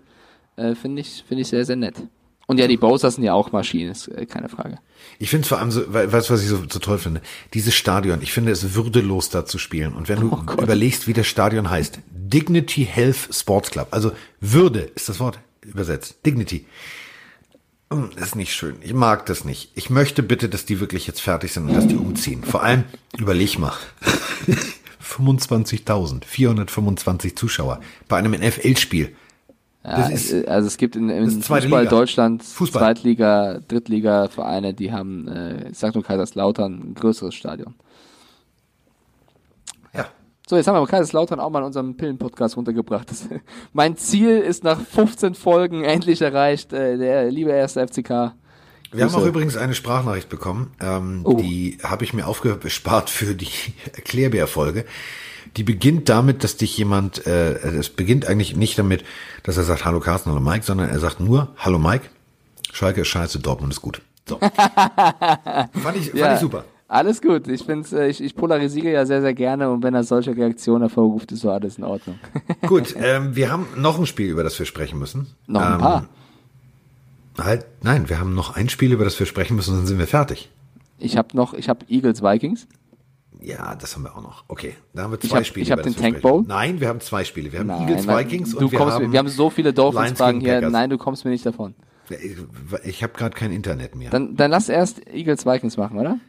Lass uns Eagles Vikings machen. Ähm, Können wir mal kurz machen. 38-20 für die Vikings. Dix mit drei Touchdown-Pässen und Kirk Cousins ist Kirk Cousins und kann wieder Quarterback spielen. Vier Touchdown-Pässe, 333 Yards und die Eagles haben verloren. Das hätte ich zum Beispiel vorher nicht gedacht. das hätte ich auch nicht gedacht. Es ist natürlich aber auch hart, wenn du, wenn du als äh, Eagles Linebacker vorher erstmal direkt im Trash Talk äh, Kirk Cousins so motivierst, dass der richtig loslegt. Vier Touchdowns, eine Interception. Das ist amtlich. Du das spielst ist auf, amtlich. auf aber das Zach Brown wirft an, ne? Zach Brown vom Spiel Cousins gedisst. Weißt du, was heute passiert ist mit ihm? entlassen. Ja, das musst du mal hinkriegen, ne? Scheiße labern vom Spiel, dann nicht so doll spielen und dann entlassen werden. Herzlichen Glückwunsch. So, äh, können wir aber mal eine Sache, also das ist jetzt meine Frage an dich. So, vielleicht bin ich manchmal zu verkopft und zu expertig und Fuck, fuck, fuck. aber sind die Eagles eigentlich scheiße? Ich eine Woche davor verprügeln sie zehnmal den gegnerischen Quarterback und jetzt legen sie sich wie so ein junger Welpe auf dem Rücken. Was ist denn da los? Ich, wie soll ich diese Frage beantworten, Carsten? Die haben 38 Punkte gegen Kirk Cousins und seine Vikings zugelassen. Vielleicht war das auch das Spiel der Vikings, um, wo sie wieder da sind. Stefan Dix hat in diesem Spiel mehr Fantasy-Punkte gesammelt als in der gesa gesamten Saison davor. Ja, die habe ich Da nicht hat- aufgestellt. Da hat gefühlt alles geklappt. Es hat bei den Vikings aber alles geklappt. Und sie stehen jetzt 4-2 und die Eagles 3-3. Carson Wentz aber auch 306 Yards. Also ich habe irgendwie, ich habe mir das Spiel Real Life nochmal angeguckt in der, in der Zusammenfassung. Ich habe vorgespult, ich habe zurückgespult, ich habe vorgespult, ich habe zurückgespult. Ich habe irgendwie eine eine Eagles Defense gesehen, die gefühlt Halbgas gespielt hat. Also da war kein Feuer dabei. Das war so manchmal so, ja, ach, komme ich nicht durch, dann lass ich's. Also ich weiß nicht, was da los war. Vielleicht kannst du es mir sagen. Ich verstehe es nicht. Also äh, Time of Possession war auch was fast 50-50. Also ich glaube 54, äh, zack. Also 32 Minuten für, für, für Minnesota und irgendwie 27 Minuten für, oder fast 28 Minuten für die Eagles. Also das hätte irgendwie vernünftig ausgehen müssen. Und Turnovers auch, 3 und 2. Also ich verstehe es nicht. Ich verstehe nicht, wo das Spiel verloren wurde. Ich verstehe es nicht. Ich kann es ja auch nicht sagen, wenn du 38 Punkte kassierst, dann äh, sagt das eigentlich einiges aus. Wir müssen, komm Carsten, wir, wir müssen über dieses Spiel reden. Wir müssen über Redskins gegen Dolphins sprechen. Du kommst Wie bitte? nicht rum. Du kannst doch gerne, willst du das Intro machen oder soll ich äh, Äh, wie bitte? starten? Ich, ich höre dich, ich höre dich ganz schlecht gerade. Ich Ja, glaube, wir ich- müssen hier aufhören. Ich höre dich Ich habe nicht. eine, ich hab eine Frage an dich, lieber Carsten. Alter, was war denn das da am Ende? Du kannst doch nicht, also ein Punkt Unterschied, 17, 16 für die Redskins, du gehst auf Two Point und, Alter, Drake ist jetzt nicht so, dass er diesen Ball so behandeln muss, der da kam. Also für alle, die es nicht gesehen haben, Leute, Twitter, YouTube, mir egal, Amazon, bestellt euch eine Box, holt diese Szene rein. Es ist ein Punkt Unterschied. Du kannst dein erstes Spiel der Saison gewinnen. Ich habe im letzten Podcast gesagt, die haben bestimmt alle Bock unbedingt zu gewinnen. Nee, alter Mike, haben sie nicht. Du stehst da, gehst auf Two-Point, warum auch immer, weil du denkst, du gewinnst jetzt. Und callst dann einen Play, wo selbst wenn Drake das Ding gefangen hätte, der Der Redskins-Kollege, so aufs den, der wäre, der hat alles verloren. Und was macht der? Oh mein Gott, da kommt ein Ball, ich lass ihn fallen. Das fand ich so peinlich, also offensichtlich, und das, ich sag das ganz klar, kannst du nicht tanken. Und ich finde das äh, als Fan, du zahlst ein Ticket, gehst in dieses Stadion, auch wenn das Ticket billig war, billiger als irgendein Zoobesuch, gehst dahin, rootest für dein Team, go Dolphins, und dann kommt dieses Play, und ich sag's dir ganz klar, ich finde es peinlich und auch erbärmlich. Moin, hier ist Kai. Lass uns mal zum wichtigsten Spiel vom Wochenende kommen, zum Tankball. Sorry, Carsten, aber WTF, your statement? WTF, mal, sein so- Vater. So kurz ist die Nachricht. What the fuck? Er bringt's ja auf den Punkt. Alter, das, ich hab. Ey, ich war so sauer. Ich, ich, ich, mir war es vorher egal, wer gewinnt, so ein Ich bisschen. Ich hätte den Dolphins gegönnt, aber das hat mich sauer gemacht. Pass auf, ich möchte dir, ich möchte dir nur mal situativ erzählen, wie das war. Äh, wir sind aus dem äh, Stadion in London, aus dem Tottenham Stadion zurückgekommen. Wir sind unten im Hotel, wir sitzen mit der kompletten Belegschaft, Pete Krebs, Leiter der Sendung, alle sitzen da. Äh, unsere Sicherheitsjungs sitzen da, alle sitzen da. Und hinter Roman war ein Fernseher, ein kleinerer Fernseher, da lief das Spiel. Auf der großen Monitor hinter mir lief das äh, andere Spiel. Die haben also uns diverse Spiele zur Verfügung gestellt, was total nett war.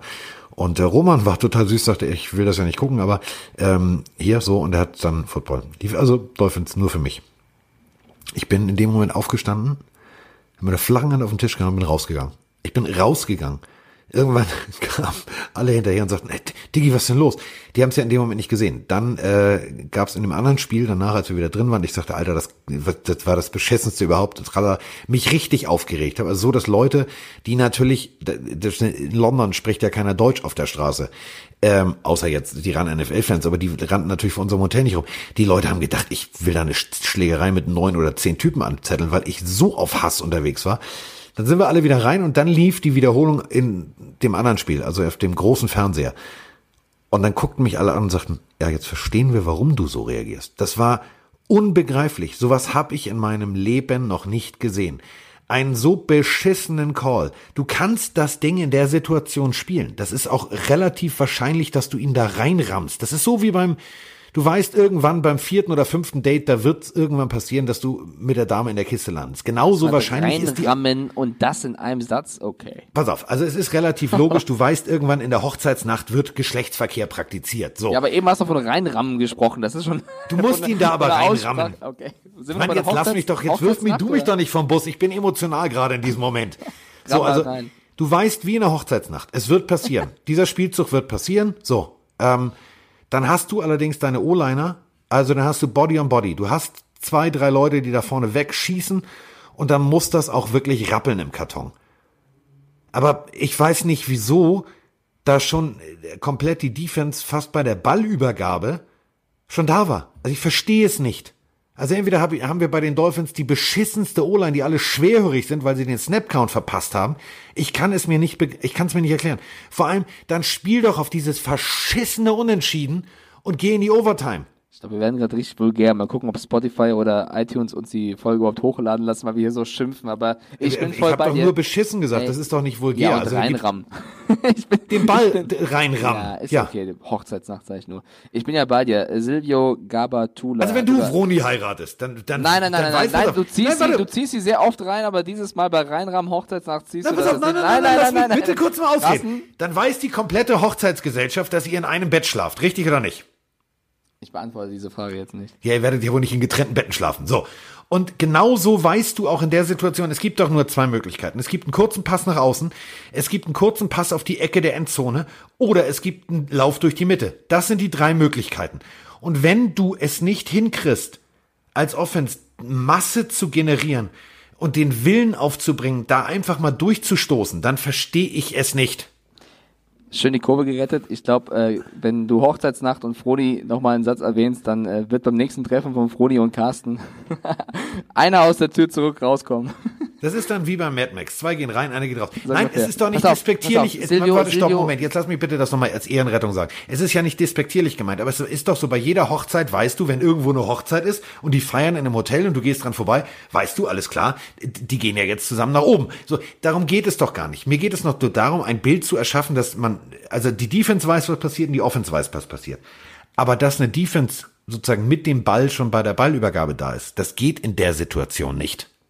Silvio Gabatula, ich wollte dich vorhin schon reinholen, hat uns auch gefragt, war das ein dummes Play oder ein gutes Play? Carsten hat es erklärt, es hätte gut sein können, aber so wie du es gespielt hast, war es halt daneben. Es war ein Christian, verdammt gutes Play von der Defense. Das ist der Punkt. Die Christian, waren da. Christian Mumenthaler hat uns geschrieben und äh, er fragt so ein bisschen suffisant, werden die Dolphins jetzt die 0-16-Saison schaffen? Ich sag's dir ganz ehrlich, wenn du so spielst, schaffen sie das, weil das war für mich so daneben. Von mir aus sollen sie 016, sollen 0100 die nächsten Jahre gehen. Wenn du so spielst, dann hast du meine Sympathien weggeworfen. Vor allem, du hast jetzt das, jetzt hast du wirklich, jetzt hast du sportpsychologisch, jetzt hast du die Arschkarte. Jetzt Ja, natürlich. Du, jetzt, das Jetzt ist erklär so, doch mal, jetzt erklär doch mal Xavier Howard, dass er sich jede Woche reinhauen soll, die Knochen hinhalten soll und sein Bestes geben soll, wenn das in der Offense passiert. Puh. Guck mal, und keiner von uns war da im Lockerroom. Keiner weiß, wie beschissen die Stimmung ist. Jetzt kann ich so Leute wie Kiko Alonso verstehen, die sagen, ich will hier weg, ich will hier Die weg. reden gar nicht mehr miteinander. Die sind alle so sauer. Allen90V fragt uns auch, oder beziehungsweise dich, ähm, nicht bös gemeint, aber ist der erste Pick wirklich so viel wert? Nein, ist er nicht. Auf dass du Fall. komplett, dass du komplett dich ad absurdum führst als professioneller Sportler, das kann nicht sein. Ganz ehrlich, ein Gardner Minshew, sechste Runde. Ein Elvin Kamara, auch nicht in den Top-Runden. Also du findest gute Spieler, egal ob Running Backs, ob Defensive Ends, all das findest du ja. Du musst halt nur scouten. So, aber diese Einstellung, wirklich sich da hinzustellen und zu sagen, weißt du was, es ist mir scheißegal, das geht nicht, das funktioniert nicht. Und offensichtlich, sie haben es ja versucht. Und da muss man ja jetzt fragen, ist es sinnvoll in dieser Situation ähm, versuchen, das Ding zu spielen oder die sicheren Punkte mitzunehmen? Wenn du weißt, dass du nicht die beste Offense bist, wenn du weißt, dass du nicht die beste O-Line hast, wenn du weißt, dass du nicht im Running Play eine Vollgranate bist und einfach mal mit dem Kopf durch die Wand, dass du das hinkriegst, dann nimm diesen Scheißpunkt und geh in die Scheiß Overtime. es Aber die Nummer ist, ist, das ist nicht nur www.beschissenescoaching.com, das ist www.wiemachichtsnicht.de. 7.nisco.7 hat auch gefragt, wurde durch diese Two-Point-Conversion endgültig klar, dass Miami tankt? Lieber Nitzko, ja, für mich, ich muss sagen, ja. Es ist kein Beweis dafür, dass sie tanken, es ist ein Beweis dafür, dass sie einfach nicht füreinander spielen, weil ein O-Liner in so einer Situation, de, de, dem kommt das Adrenalin aus Nein, den ich Ohren sag's, raus. ich sag's schärfer. Für mich ist es ein Beweis, dass sie tanken. Der Call ist für mich der Beweis. Ich, du kannst, also, stopp. Du kannst den Call machen. Für mich ist es trotzdem der falsche. Wenn du dann noch so ausführst, dann hat es einfach ein Geschmäckle und deswegen ist es für mich als außenstehender Fan, der nicht immer die Dolphins begleitet, wie du es vielleicht tust, einfach der Eindruck, die tanken. So, So, dann haben wir jetzt äh, noch ein Spiel, also wir haben schon über eine Stunde, Carsten, eine Rekordfolge. Herzlichen Glückwunsch. Dabei haben wir noch das äh, London Game gesplittet. Stark. Das, äh, äh, es läuft doch bei uns. Ich wusste Ähm, es doch. Ich hätte hier noch was und das ist die perfekte Überleitung zum letzten Spiel. Packers gegen Lions. Hallo ihr beiden, hier ist Markus. Ich habe gerade beim Joggen euren Podcast gehört und ähm, habe mir überlegt, wie ihr eigentlich aktuell zur Strafensituation in der NFL steht. Habe das Gefühl, dass diese Saison ziemlich viele Flaggen geworfen werden. Besonders Roughing the Passer, ähm, Helmet to Helmet. Ähm, ja, also quasi, dass äh, die neuen Regeln aus dem letzten Jahr als dieses Jahr so richtig ernst äh, umgesetzt werden und irgendwie habe ich das Gefühl, dass es das äh, Spiel teilweise ganz schön zerreißt. Wie, zersteht, äh, wie steht ihr so dazu? Digga, du bringst es so auf den Punkt. Erstmal be bemerkenswert, ich weiß ja nicht, wie lange der laufen war. Also wenn ich äh, joggen gehe, dann klinge ich nicht so. Also dann klinge ich eher wie eine alte kaputte Dampflok. Der klang noch relativ fit, der Kollege. Erstmal vielen Dank für die Frage. Ähm, äh, gucken wir uns das Spiel von gestern einfach mal an. Ich will gar nicht auf die Stats gucken, weil die Stats sind unerheblich. Der beste Spieler, der MVP der Green Bay Packers war der Whitehead. Punkt. Mehr will ich dazu nicht sagen. Ein so beschissenes Refereeing habe ich in meinem Leben noch nicht gesehen. Da gehen zwei Spieler zum Ball. Beide haben dasselbe verschissene Anrecht, diesen Ball zu fangen. Der Defense-Spieler macht die Arme lang und geht zum Ball. Trifft natürlich, weil hinter den Armen, wenn du nach vorne springst, das kennt jeder, wenn er vom Dreier mal einen Körper macht, erst kommen die Arme, dann kommt der Kopf. Kopf gegen Kopf. Und dann wird dafür eine Flagge geworfen. Ey, ganz ehrlich, beide haben dasselbe Anrecht auf den Ball. Dann nächstes Ding. Der, Drive wird am Leben erhalten, weil illegal used uh, of hands to the face. Ja, wie jetzt? Digga. Der hat nur an der Oberkante des Shoulderpads den O-Liner gebullrushed, also ganz kräftig nach hinten geschoben. Das sind Calls, da krieg ich, da krieg ich, da werde ich so aggressiv, dass meine Nachbarn wahrscheinlich äh, komplett denken, ich mache hier sonst was in der Wohnung. Ich spule noch mal ganz kurz zurück, um zu sortieren, weil er die Frage ja auch generell erstmal gestellt hat mit den Strafen. Also ich habe auch das Gefühl, dass dieses Jahr oder der Trend so ist, dass immer mehr Flaggen fliegen. Das Problem ist, sie sind halt nicht immer gerechtfertigt und oft fehlen auch. Also mal, mal fehlen die Flaggen und mal sind sie zu viel. Bei Texans gegen Chiefs war es, glaube ich, nach dem dritten Viertel bereits das Spiel mit den meisten Flaggen. Also da läuft generell was verkehrt. Jetzt auf Lions Packers. Das Spiel ist knapp ausgegangen. 23 zu 22 für die Packers im Lambeau Field. Äh, Crosby mit einem entscheidenden Kick am Ende. Und du hast es gerade schon angerissen. Viel zu viele Entscheidungen auf beiden Seiten erstmal, fand ich die daneben waren und im Ende dann wirklich auch pro Packers, wo man eben sagen muss, also äh, lieber Kevin, wir haben einen Redakteur, der heißt Kevin, der ist großer Packers-Fan und ist heute im Packers-Trikot zur Arbeit gekommen. Hätte ich Kevin, mich geschämt, Kevin. Kevin, Kevin, äh, du weißt, ich mag dich super gerne, aber eigentlich hättest du das Trikot der Referees anziehen müssen. Und Kevin hört unseren Podcast auch, unser Ran-Volontär, und hat uns auch die Frage gestellt, hat die NFL generell ein Referee-Problem, siehe Lions-Strafen. Du nicht, Kevin, weil du sagst ja, ich habe das Foto bei dir gesehen in der Instagram-Story. ähm, Warte, und, und wenn ja, was kann man dagegen tun? Gegen schlechtes Calling? Was willst du tun? Du hast diesen No-Call-Skandal ja letztes Jahr mitbekommen. Da, da ging es ja bis vor Gericht. Und es passiert ja, halt Tatsache. Pass auf, pass auf, das ist, das ist eigentlich die perfekte, der perfekte Tease-Hinweis auf unsere Erklärbär-Folge das, was jetzt in der NFL passiert, also Matt Patricia, der äh, Head Coach der äh, Detroit Lions, ehemals Defense Koordinator bei den New England Patriots, hat es ganz treffend auf den Punkt gebracht. We know how determinal these penalties are. Und das ist genau der Punkt. Diese Penalties haben ihn um einen Sieg gebracht. Um einen einfachen Sieg. Die Packers hätten das Ding, da brauchen wir jetzt nicht egal wie viel, wie viel Fanblut Kevin in sich trägt, wenn er ehrlich zu sich selber ist. Das war ja mit der Frage, ja. Er hat ja gesagt. Die Drives wären tot gewesen. Die Drives ja. wären tot gewesen. Sie sind am Leben erhalten geblieben. Am Ende die Time of Possession, 33 Minuten. Wenn du das runterbrichst, zwei, drei Drives sind am Leben erhalten worden.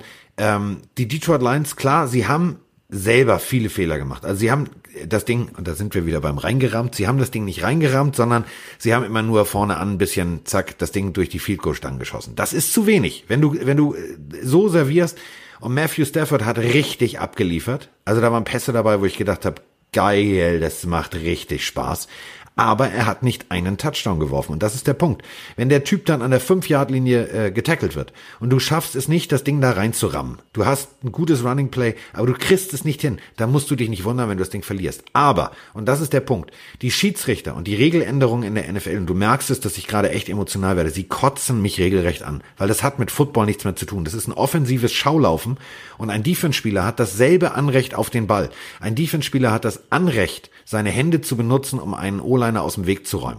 Bei jedem, bei jedem Spielzug, und wenn du so pfeifst, wie die gepfiffen haben, hättest du bei jedem Spielzug Holding pfeifen müssen, weil sobald der O-Liner auch nur zugreift, ist es regeltechnisch ein Holding. Und er wird immer irgendwo zugreifen, weil er nicht mit den flachen Händen arbeiten kann. Er lässt natürlich sofort das wieder los, ja aber es ist ein Holding.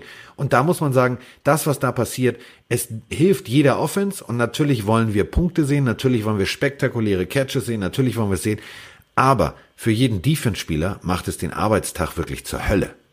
Das ist ja der nächste Punkt. Sie hatten ja auch keine Linie. Also auf der anderen Seite David Bakhtiari, wenn der irgendwie seine Griffe im Gesichtsgitter seines Lions-Kollegen hatte, dann wurde keine Flagge geworfen. Ähm, der Touchdown-Pass von Rogers auf Lazard, der den Touchdown-Pass, also es war dann im Endeffekt ein Touchdown, super fängt. Auch da war das Knie wahrscheinlich knapp vor, oder was heißt wahrscheinlich, das Knie war kurz vor der Touchdown-Linie schon auf dem Boden, hätte also kein Touchdown sein dürfen eigentlich. Es gab so mehrere Situationen, die einfach bitter waren. Und unsere Instagram-Freunde hier beim äh, Die Pille für den Mann-Account, äh, wir haben super viele Fragen dazu bekommen. Felix GB, GBP, was sagt ihr zur Entscheidung heute Nacht? Äh, wurde das Monday Night Game verpfiffen, fragt Denko. Also ja. die sind auch alle richtig pisst und, und ähm, drücken das auch aus. Also wir sind sauer, schreiben uns auch viele. Referees zweimal falsch entschieden, eure Meinung möchte Firefox Nicht nur zweimal, wissen. mehrfach. Nicht nur zweimal, es war, es war wirklich äh, mehrfach. Also wir haben wirklich ganz, ganz viele Nachrichten bekommen. Danke dafür dazu. Man muss sagen, äh, wir haben auch auf RAN oder in der Redaktion heute darüber gesprochen und einen Artikel erstellt mit den Netzreaktionen auf dieses Spiel. Und auch da würde ich gerne ein paar vorlesen, weil ähm, man darf die Leistung der Packers auch nicht schmälern. Nein, das darf man auf keinen Fall. Man muss aber über diese schlechte Referee-Leistung reden. Will Brinson, ein Experte von CBS Sports, hat ähm, gesagt, die haben teilweise aus dem Packers-Punt einen langen Packers-Touchdown gemacht. Die Schiedsrichter der NFL beeinflussen die Resultate der Spiele aktuell negativer, als sie es eh, überhaupt jemals getan haben. Jordan Schulz, äh, auch ein Experte, hat geschrieben, die NFL ist aktuell der schlechteste, the worst offi officiated sport we have, also der schlechteste geleitete Sport von Referees, den wir haben. Also so weit geht das schon. Der ehemalige NFL-Coach Jack Del Rio, Raiders, die meisten werden ihn noch kennen, hat gesagt, es gab vier, four major blown calls tonight. Also vier absolute Fehlentscheidung. Alle vier gegen die Lions. Ähm, zählt dann genau die, die Situation auf, die du eben schon genannt hast, deswegen lasst es mal kurz. Und sagt am Ende, wenn es ein normales Spiel gewesen wäre, gewinnen die Lions mindestens bei zwei Punkten. Ja. Also da haben wirklich, also nicht nur Experten und, ähm, und Extreme, auch Eddie Jackson, diese Calls kosten das gesamte Spiel. Ich kann es nicht glauben und weiß auch gar nicht, was ich dagegen tun soll. Also der Safety der Bears, Eddie Jackson, sogar die twittern schon und sagen, ey Leute, wie sollen wir so NFL spielen? Du Ähm, hast, du hast halt keine Möglichkeit. Als Defense-Spieler kannst warte, du ein- deinen Job noch. nicht machen. Tom Brady hat auch, glaube ich, auch vor zwei Wochen ein neutrales Spiel gesehen und auch getwittert irgendwie, Leute, so macht keinen Spaß, das schaue ich mir nicht mehr an. Also die Spieler sind schon so weit. Ja, dann soll er aber auch mal aufhören, wenn er, wenn er umgeschossen wird, irgendwie gleich den Schiedsrichter mit dieser Flaggengeste Nein, wir, wir, drehen das, ist jetzt halt nicht auf so Brady, wir bleiben, wir bleiben bei den Referees. Das Ich weiß, pass auf, ich weiß, was viel. du sagen willst. Und ich muss jetzt mal ganz, das, wieder, schaut euch das einfach mal an. Tut mir mal bitte einen Gefallen. Wenn wir hier mit fertig sind und selbst wenn ihr damit joggen seid, äh, es ist auch tolle Musik. Guckt euch bitte bei YouTube einfach mal NFL Rocks an. Das war ein offizielles NFL-Filmsvideo von vor 15, 20 Jahren. Was da alles erlaubt war, dafür würdest du wahrscheinlich heutzutage in Guantanamo im tiefsten Keller eingesperrt werden von Goodell. Oder müssen das war Football. schauen. Das war Football. Und ähm, man kann eine Kollisionssportart, es ist keine Kontaktsportart, es ist eine Kollisionssportart. Du kannst eine Kollisionssportart nicht so mit Regeln voll machen, dass Kollisionen mit Strafen versehen werden. Es geht nämlich nicht. Das beste Beispiel ist wirklich diese Zeitlupenwiederholung. Beide wollen zum Ball. Der Ball geht Richtung Boden, beide tauchen sozusagen so wie, als wenn du vom Beckenrand einen Körper machst. Da gehen die Hände halt vorne weg, weil du willst ja den Ball mit den Händen fangen.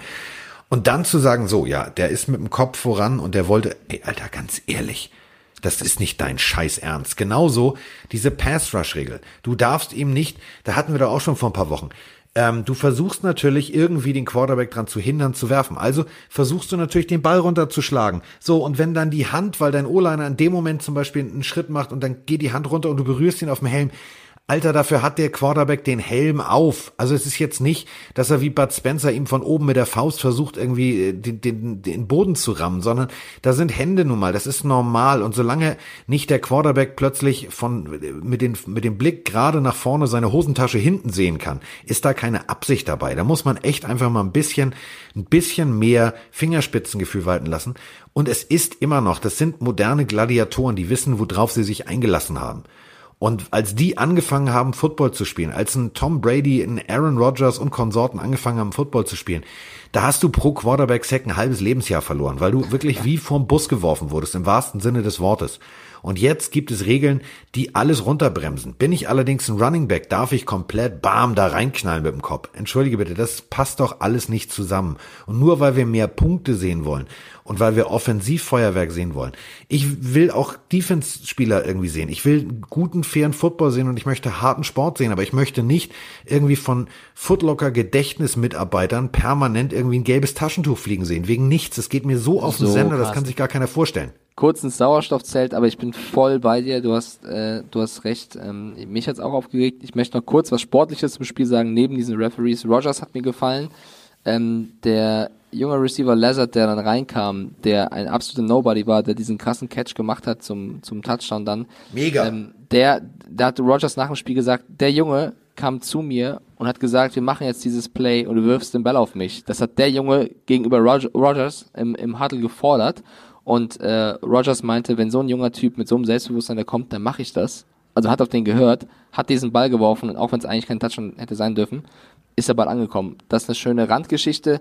Man muss aus Sicht der Lions sagen, es ist halt auch verdammt bitter, das war ein Division-Duell. Ne? NFC Das North, die Packers, Packers jetzt 5-1. Und wenn das die Lions, wenn das die Lions die Playoffs kostet, äh, dann würde ich anstelle äh, des General Managers im Ford Field, so heißt das äh, schöne Stadion der Detroit Lions, mal direkt den Haus- und Hofanwalt anrufen, weil es ist mehr als offensichtlich, dass das genau dasselbe ist, was den Saints widerfahren ist. Das ist ein Sieg, den sie hätten haben müssen. Ähm, haben sie nicht eingefahren. Trotzdem muss man sagen, Aaron Rodgers, zwei Touchdowns, eine Interception, ja, der eine Touchdown und so weiter und so fort. Aber äh, Aaron Rodgers sieht plötzlich wieder aus wie Aaron Rodgers. Das macht Spaß, ihm zuzusehen. Ähm, das ist extrem produktiv. Und ich glaube, dass die Kombination Metal Fleur und er, dass das tatsächlich endlich wieder funktioniert. Dass es so funktioniert, wie sich das viele Packers-Fans vorstellen. Der Sieg hat, um es jetzt mit den Worten von Miggy Mike zu sagen, ein Geschmäckle, aber es ist ein Sieg. Und äh, für Rogers ist es ein gutes Spiel gewesen. Das muss man auch ganz deutlich so sagen. Und worauf ich gerade hinfinden wollte, sind eben, ist eben die Division NFC North. Also Packers stehen 5-1, Vikings stehen 4-2, Bears stehen 3-2, die Lions stehen jetzt 2-2-1, denn wir haben von R. Bartz 74 die Frage über Instagram bekommen, moin Jungs, was glaubt ihr, wie weit schaffen es die Packers denn in der Saison? Sie, sie stehen jetzt 5-1. Und du hast eben schon gesagt, jetzt klickt es besser zwischen Matt LaFleur und Aaron Rodgers, ähm, wie weit es gehen kann. Ich finde, das habe ich im letzten oder vorletzten Podcast schon mal gesagt, die Packers haben endlich im Vergleich zu den letzten paar Jahren wieder eine gute Defense. Ja. Ähm, ich sehe die sehr stark. Ob es für einen ganz großen Wurf reicht, ist noch zu früh, aber Packers Playoffs ist für mich eigentlich in meinem Kopf so schon fest drin. Denn überleg mal, sie haben gegen die Bears gewonnen, sie haben gegen die Vikings gewonnen und sie haben jetzt gegen die Lions gewonnen. Also in ihrer Division sehen die richtig gut aus. So. Äh, sie müssen als nächstes jetzt gegen die Raiders ran, dann gegen die Chiefs, dann die Chargers. Dann kommen unter anderem noch die 49ers und dann zum Ende. Ähm, da ist dann halt das Salz in der Suppe. Also das letzte Spiel dieser Saison am 29.12. gegen die Detroit Lions in Detroit. Boah, da gibt's so auf die Beine. Alter, das wird so aufs, das wird eine Stimmung sein in diesem Stadion. Ähm, da möchte ich weder Aaron Rodgers sein noch, und jetzt Achtung, geh mit mir diesen Gedanken einfach mal zu Ende, noch Schiedsrichter. Das ist der Punkt. Ich höre kein, also Eine ich lieber falsche Rogers Flagge als der da. Schiri. Ja. Eine Fla falsche Flagge da und das Ford Field brennt. ja, aber ein, ein Duell, was, auf was ich mich dann auch freue, wenn es in zwei Wochen meinst du, ist es gegen die Chiefs, Rogers gegen Mahomes, wenn er fit Ja. ist, wäre sowas, wird mir, wird mir äh, sehr gefallen. AL 5.30 hat uns noch über Instagram geschrieben, moin ihr Pillennehmer. Wir sind die Pillendreher, aber trotzdem. AL 5.30, trotzdem danke für die Frage. Was sagt ihr zu den Kansas City Chiefs? Die sind gerade in der Krise, da haben wir gerade drüber schon gesprochen. Aber er sagt auch, und das möchte ich an der Stelle tun, bitte grüßt doch meine Frau Tanita. Ganz liebe Grüße von den Pillendrehern an die Tanita. Bist du jetzt, bist du jetzt so ein bisschen auf, auf Kai Pflaume 2.0 unterwegs? So viel Kai Pflaume habe ich in letzter Zeit nicht gesehen, deswegen weiß ich nicht, worauf du ihn. Ach, wegen Es Herz. gibt ja dieses nur die Liebe. Liebe zählt, gibt's ja auch gar nicht mehr mit ihm. Natürlich, natürlich, natürlich. Äh, natürlich bin ich das.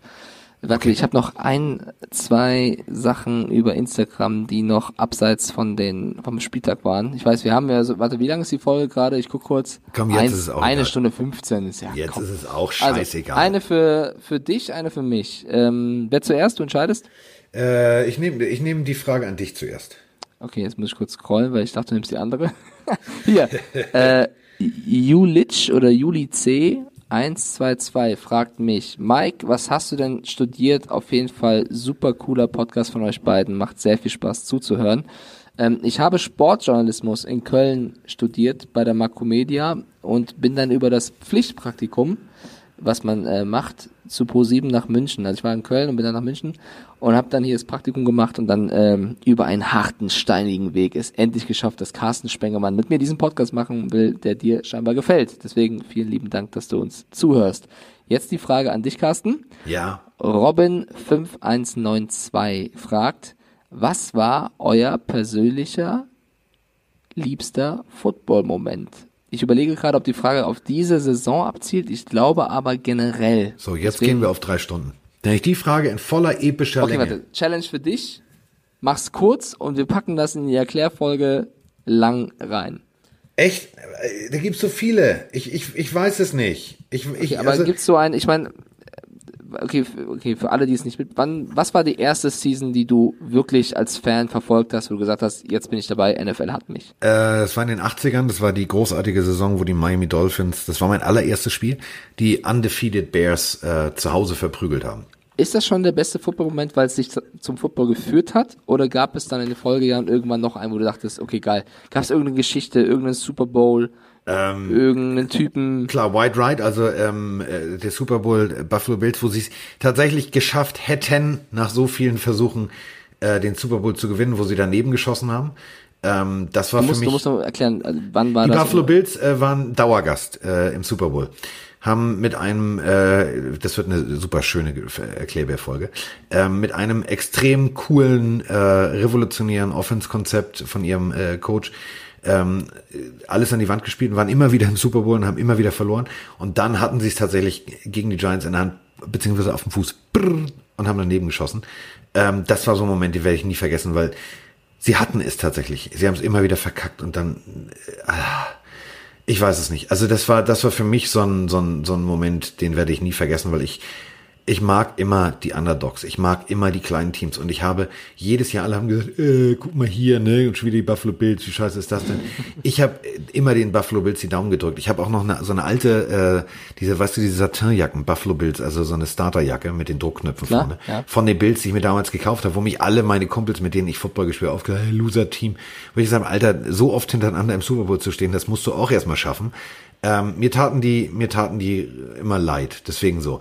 Aber der größte Moment, den, den ich ähm, gesehen habe, war tatsächlich, das ist immer noch der, der Pass von Joe Montana, uh, The Catch. Das ist für mich der wohl tollste und schönste Moment. Das war am 10. Januar 82 Das war auch Wahnsinn. im Den Championship. Game.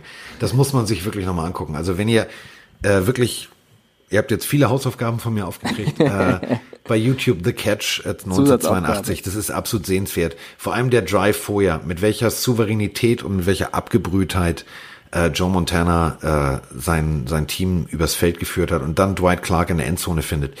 Guckt euch das mal an. Also das ist für mich so der größte Moment, den die NFL zu bieten hat. Das ist doch schön.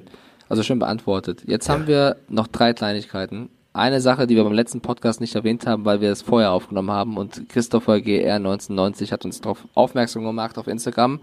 Jakob Johnson auf der IR. Also unser Ist- ist deutscher Kollege bei den Ist Patriots. richtig schade für ihn. Muss Ist man angekommen. kurz mal sagen, ähm, wahrscheinlich oder ja, sehr, sehr wahrscheinlich äh, werden wir dieses Jahr ihn nicht mehr sehen, weil du bist äh, sechs Wochen auf der IR und darfst, glaube ich, nach acht Wochen frühestens wieder Ja. spielen. Und das Ding ist, du darfst als Team, korrigiere mich, wenn ich jetzt Quatsch laber, darfst als Team nur zwei Spieler, die mal auf die IR gesetzt wurden, wieder zurückholen. Und bei den Patriots, ähm, weiß ich, weil ich glaube, bin Fan davon, äh, ist ein, ein Kill Harry auf der IR, der jetzt zurückkommt, und auch Isaiah Wynn, einer der wichtigsten Beschützer von Brady. Und Brady braucht, wir wissen es, eigentlich mehr Zeit, sonst spielt er so Spiele wie zuletzt. Das heißt, die werden wahrscheinlich diese beiden Spieler zurückholen und dann wird's halt, und Ende James Devlin auch noch, äh, wird's für Johnson leider schwer. Und es ist verdammt bitter, weil er hatte gerade diesen guten Trend, aber ich glaube und hoffe, ey, nächste Saison, oder? Nochmal angreifen. Nächste Saison. Also der Junge hat, hat richtig Potenzial. Wenn er bei den Patriots nicht unterkommt, wird der mit Kusshand bei anderen Teams genommen. Also das ist ein extrem guter Spieler und das ist ein, vor allem ein extrem gutes Aushängeschild und eine Werbe, Werbefigur für den Football Made in Germany. Deswegen, ähm, der wird seinen Weg gehen und da müssen wir jetzt als deutsche Fans nicht den Kopf in den Sand stecken. Das ist ein unwahrscheinlich geiler Typ mit beiden Beinen am Boden, ein geiler Junge, ähm, der Spaß an seinem Sport hat und äh, deswegen, der wird seinen Weg gehen und da mache ich mir auch gar keine Sorgen. Es ist für ihn jetzt natürlich ärgerlich, aber er hat das Beste und das meine ich wirklich ernst, das beste Bewerbungsvideo für 31 andere Teams abgegeben. Der wird irgendwo unterkommen.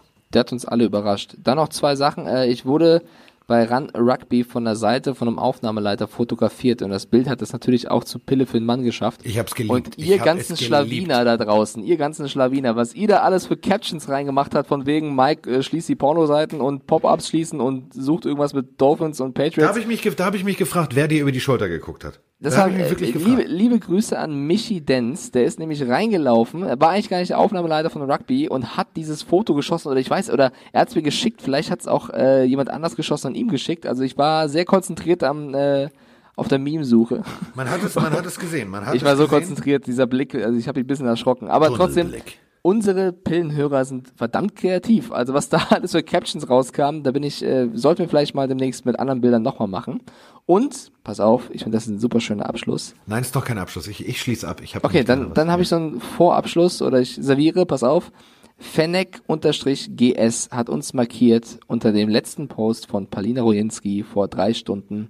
Ihr müsst mit Palina den Podcast wohl in der Sonne drehen, denn Palina hat ein Bild gepostet vom, ich sehe ein Meer, ich sehe ja, so einen kleinen Berg und ich sehe Sonne, also der geht's scheinbar gut. Ähm, ich ja, sehe da- auch Palina vor mir. Wie- die guckt direkt über das Mikrofon. Ja, du siehst, nur leider nicht. du siehst nicht das Meer, sondern du siehst die Kamera in die andere Richtung.